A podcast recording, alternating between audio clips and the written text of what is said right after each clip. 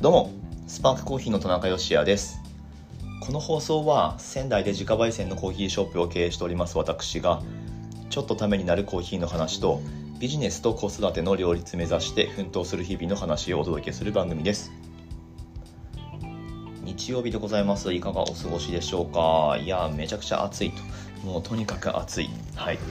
外に出るのが危険なくらいですね。まだ6月なんですけれどもこの先どうなるんでしょうかと、うんまあ、でもなんか毎年これ思ってるような気がしますけれども、まあ、どうにかはなるんですよね。はい。まあ早くね体を慣らしてペースをつかんでいきたいなと思うんですけれども夏に向けて、えー、これからどんどん季節が進んでいくと。その前に梅雨明けがあるんだよな。まだ今は梅雨の真っ只中という感じなんですけれども、はい、また雨の日が戻ってくるのかと思うとそれはそれで嫌になるんですがはいまあ、とにかく、えー、毎日とにかく頑張って生きていきたいなと思っています。うん、今ね、目下あれですよ。あ、今、娘にご飯あげてるんですけど、それはもうデフォルトなので、はい、どうぞ。ちょっと待って。はいはい。あ美味しいですか、うん、もうチャンピオンシップですね。チャンピオンシップの一応下書きというかプレゼンテーションの叩き台は作ってあってでそれを覚えて実際のそのエスプレッソ抽出の所作に合わせてやりながら言えるようにプレゼンできるように覚えていくっていう、まあ、そういう作業にこれから入っていくんですけれどもさあこの作ったこの原稿そもそも果たしてこれでいいのかっていうこれもね毎回こう思いながらどんどん直していきながらやっていくんですけれども、うんまあ、どれだけね自分を信じられるかと、うん、そういうことにもなってくるのかな。まあ、最終的には何言ったとしても味がよくないことには、えー、お話にならないので、まあ、いいコーヒー使って、ね、当日抽出をバシッと決めて、えー、まあ、表現した通りの味わいをジャッジに感じてもらうっていう、まあ、そこが結構重要になってくるんですが、うん、まあまあとにかく今はプレゼンをとりあえずは覚えていかないとなという感じです。まあ、出だしの部分ってあれなんですよね毎回決まってるんですよ。始めます。そう。始めますって言うんです最初。あの10分間の競技の、えー、まあ、始める時に競技者が手を挙げて始めますって言ったところからタイマーがスタートっていう感じになるのでこれ言わないと競技始められないんですね。で終わる時は手を挙げてまた今度は終わりますって、うん、言うんですよ。じゃないとタイマーが止まらずにいつまでもこう競技時間が進んでいって、えー、10分オーバーすると1秒ごとに1点マイナスになっていくと、まあ、そういう、えー、怖いルールがあるんですけれども、はいまあ、そういうところも、えー、っと踏まえてプレゼンテーションを作っていかなければならないと。はい、はいはいなので始めます。こんにちはスパークコーヒーの田中です。から始める感じですね。うん。えー、まあまあおいおいその辺はまた、えー、話せる範囲でプレゼン内容とかも話していこうかなとは思うんですけれども。さて今日の話題何かっていうとカスカラ皆さんご存知でしょうか？カスカラって聞いてイメージするのって何ですか？何でしょうね？あちょっともうじゃあ本編に行っちゃいましょうか。本日は6月27日日曜日の放送です違う6月26かな？6月26ですねすいませんえー、日曜日の放送でございます。よろしくお願いします。はい、カスカラと聞いて、あ、あれねって思われる方は、まあ、結構なコーヒーラバーなんだと思います。そもそもコーヒーって木になる赤い実を基本的にはつける木の実だっていうこともこれもあんまり知られてない事実だと思うんですよね。うん。まあ果物かどうかっていうと果物の定義がまず何なのかっていうのを僕はあんまり知らないので、えまあ、単に木の実ではあるんですけど木の実が全部果物かっていうとそうではないですよね。ちょっと分かんないですが、うん。まあ、とにかく木の実であることは間違いないんですよコーヒーって、うん、赤い実がつくんですけれどもその中に入ってる種の部分を私たちはコーヒー豆と呼んでるんですね。実際豆ではないんですけれども種の部分ですね。でカスカラっていうのはえっ、とですね、まあ、スペイン語で川っていう意味らしいです。うん。これ、事前に調べたらそのように出てきました。カスカラで、えー、川ですね。なので、まあ、川ですよ。川。ぶどうの川みたいな、まあ、そんなイメージで捉えていただいていいと思うんですけれども、うん。まあ、そうだな。見た目、確かにぶどうの皮みたいな見た目をしています。カスカラ。コーヒーの木の実の、えー、実だったところの皮を乾燥させたものです。これ本来であれば破棄されるものなんですよ。うん、まあでも最近だとそのそのままそのまま捨てると、えー、まあ見込みの問題とかいろいろあるのでその肥料にして再利用するみたいなことをやっている生産者ももちろんいますけれども、まあ、基本的にはね、商品に商品になり得ない部分なので、うん、コーヒーのねあの木の実とはいえ可食部なんて本当にないし、うんとまあ、種の部分コーヒー豆と僕らが呼んでるところ以外の用途ってほぼないんですよ。なのでまあこれまでは破棄されることが多かったと思うんですけれどもまあその皮の部分ですね。ドライフルーツみたいにカラッカラに乾燥させてで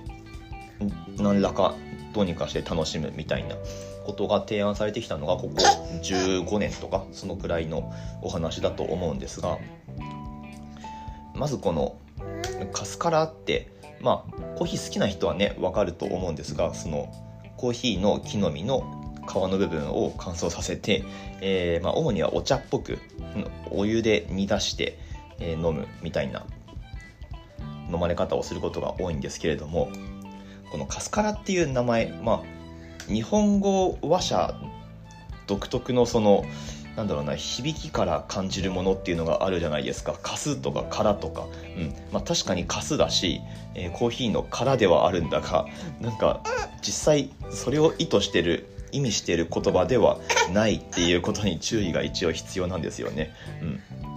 なんかカスカラってお客さんとかにたまに説明すると「ああカスカスカラかからね、うん、カスの部分ね」みたいな。あのなんか妙に納得されるんですけどいや多分それ違うと思いますよっていう、うん、あのそういうことをね内心いつも思うんですけれども。まあまあとにかくそのコーヒーの実の部分を何らか再利用しましょうっていうことなんですよ。で、なんでこれ僕今話してるかっていうと、なんかネタネタないかなと思って、えー、調べていたら、コーヒーのウェブメディアでスプルージってあるんですけれども、まあそこで、なんかこのタイミングで、カスカラなんてここ数年ずっとあるものですけど、15年くらいか、ずっとね、あるものですが、なんか今一度、What is カスカラみたいな記事が上がってたのであこりゃいいやと思って今お話ししてるんですが。えー、っとね What is カスカラまあまあでもその木の実の皮の部分ですよっていう紹介があるのとまあその起源みたいなことについても一応こうはいはいはいはい触れられているんですけれどもえっ、とカウンターカルチャーコーヒーってアメリカのスペシャルティーコーヒーの御三家と呼ばれるロースターですけれどもでそのカウンターカルチャーコーヒーが2009年エルサルバドルのコーヒー生産者であるアイダ・バトルが収穫したカスカラの販売を開始しました。っていう記述があります。まあ他にやってるとこもあったのかもしれないですけど目立ったとこだとこれが最初だったっていうふうに、え、目されてるのかなっていう感じですね。2009年の出来事だったと。で、このエルサルバドルのアイダバトルってめちゃくちゃ有名な生産者で、あの、エルサルバドルのコーヒー扱う人の中では知らない人いないんじゃないかな。で、実は、あの、これ余談ですけど、僕が2013年に初めて農園訪問した時に、このエルサルバドルのとある、えー、生成処理工場で、カッピングしてる時にアイダバトルいたんですよ。そうそう。で、カウンターカルチャーのスタッフもいました。そう。ちょうどね収穫時期に行ったのでなんかそういう、え、そうそうたる面々とニアミスするっていうことが生産国ではちょいちょいあるようなんですがそう間バトルだみたいなカウンターカルチャーの人たちいるみたいなねなんかそんな感じに感じたのを、えー、思い出しますけれどもえー、話を戻すとなのでその2009年にそのコーヒーの木の実を木の実の皮をひっぺがしてカラッカラに乾燥させたものをカスカラとして販売したのが、まあ、カウンターカルチャーが初めてやったよと、まあ、どうやらそういうことのようですね、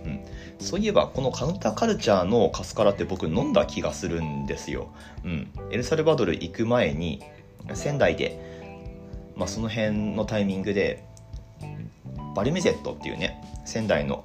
名店がロースターがありますけれどもバルミゼットに集まってで仲間同士でえー、夜な夜な集まってカッピングしてたみたいなことがあったんですけれども、まあ、実はそのカッピングに集まった面々が、えー、どんどん独立していくっていうことが後に仙台では起こるんですが、はい。まあ、そのうちの一人が僕なわけなんですけれどもこのね2010年くらいの時になんか川口さんがカッピング終わった後にこうそのカスからなるものを出してきてでみんなでそれをすごいびっくりしながら味わったことをね結構僕は覚えてるんですけれどもそれ多分カウンターカルチャーのやつだったんじゃないかな。このエルサルバドルのカスカラっていう、うん、このカスカラにおいてはエルサルバドルのものがなんか結構やっぱ流通してるのはその最初だったっていうのがあるのかもしれないですね、うん、今はいろんな生産国で作られてるんだと思いますけど、うん、はい。でまあこれ話をどういうふうに着地させようかなと思ってるんですが、まあ、さっきも言ったようにカスカラってねその特に日本人にとってはなんか言葉の響きからイメージするものがあんまりよろしくないのでこれどうしたもんかなといつも思っています、うん、お店で扱いたいんですけど扱えばいいんだよな。そう扱えばいいんですよ。うちコーヒー専門店だしカスカラ使ったメニューとかなんかやりたいんだけどなんかねあの後回しになっちゃってますけど後々やろうと思います。で多分ねブルーボトルコーヒーとかはカスカラって言ってないんじゃないかな。どうだろう、まあ、ブルーボトルがそうなのかは分かんないですけどあのコーヒーチェリーティーって言われたりします。僕そっちの方がなんか響き的にどういうものかがイメージしやすいので分かりやすいんじゃないかなと思うんですけれどもなんかねスターバックスでもカスカラ使ったメニューとかまあ、リザーブでなのか前店でなのか分かんないですけど出したことあったような記述もこのスプルージの記事にはあったりして、まあ、でもアメリカの話なのかな？ちょっと分かんないですけど。はい。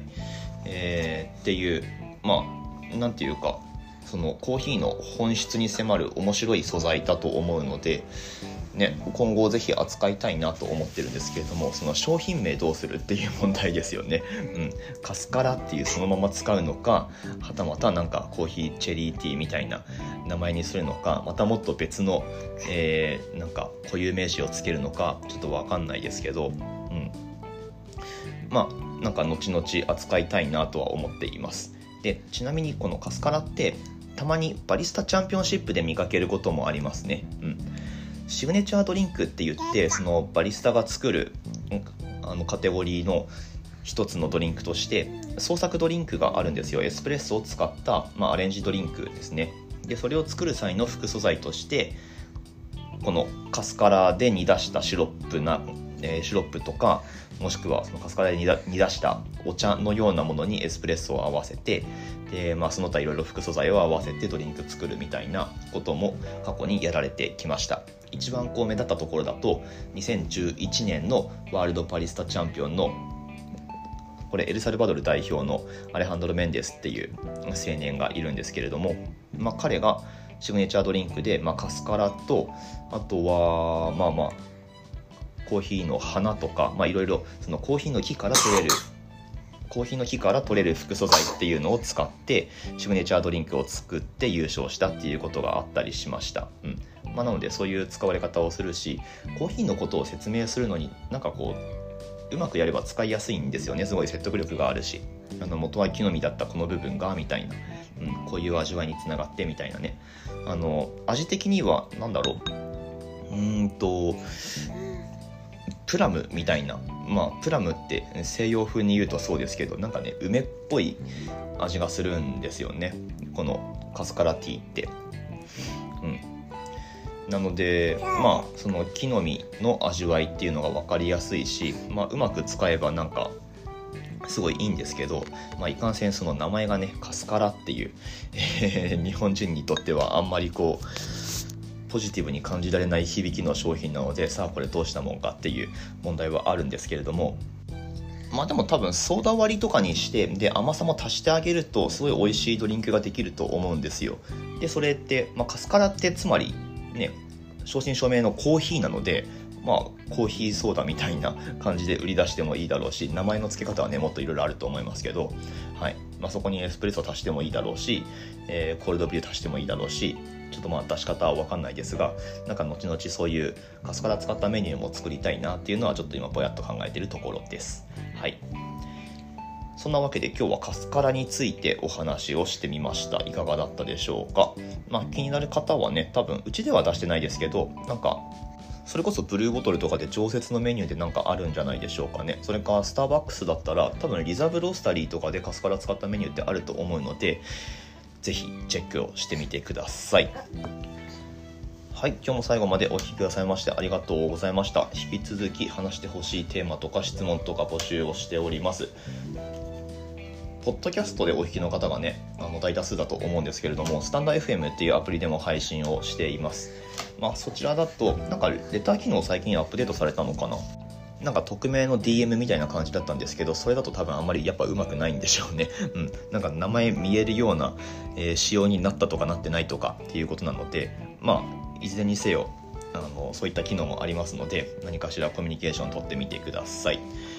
はい、スパークコーヒーのオンラインストアは楽天市場に出店しております。放送の詳細欄にリンクが貼ってあります。ぜひぜひ覗いてみてください。なんかね、夏のギフトとして、デカフェで作ったカフェベースとか、あとはゲシャビレッジの最高ランクの、あれですね、オマ、えー、ゴールドラベル、ゲシャ1931で作ったクラフトボトルコーヒーなんかもこれギフトにめちゃくちゃおすすめですんで、えー、ギフトのカテゴリーではないか、おすすめ商品かな？おすすめ商品のカテゴリーの中にいずれも入ってると思いますのでそちらもぜひチェックしてみてください。ボトルコーヒーですね。というわけで明日の放送でまたお会いしましょう。美味しいコーヒーで一日が輝く。Good Coffee Sparks Your Day スパークコーヒーの田中でした。終わります。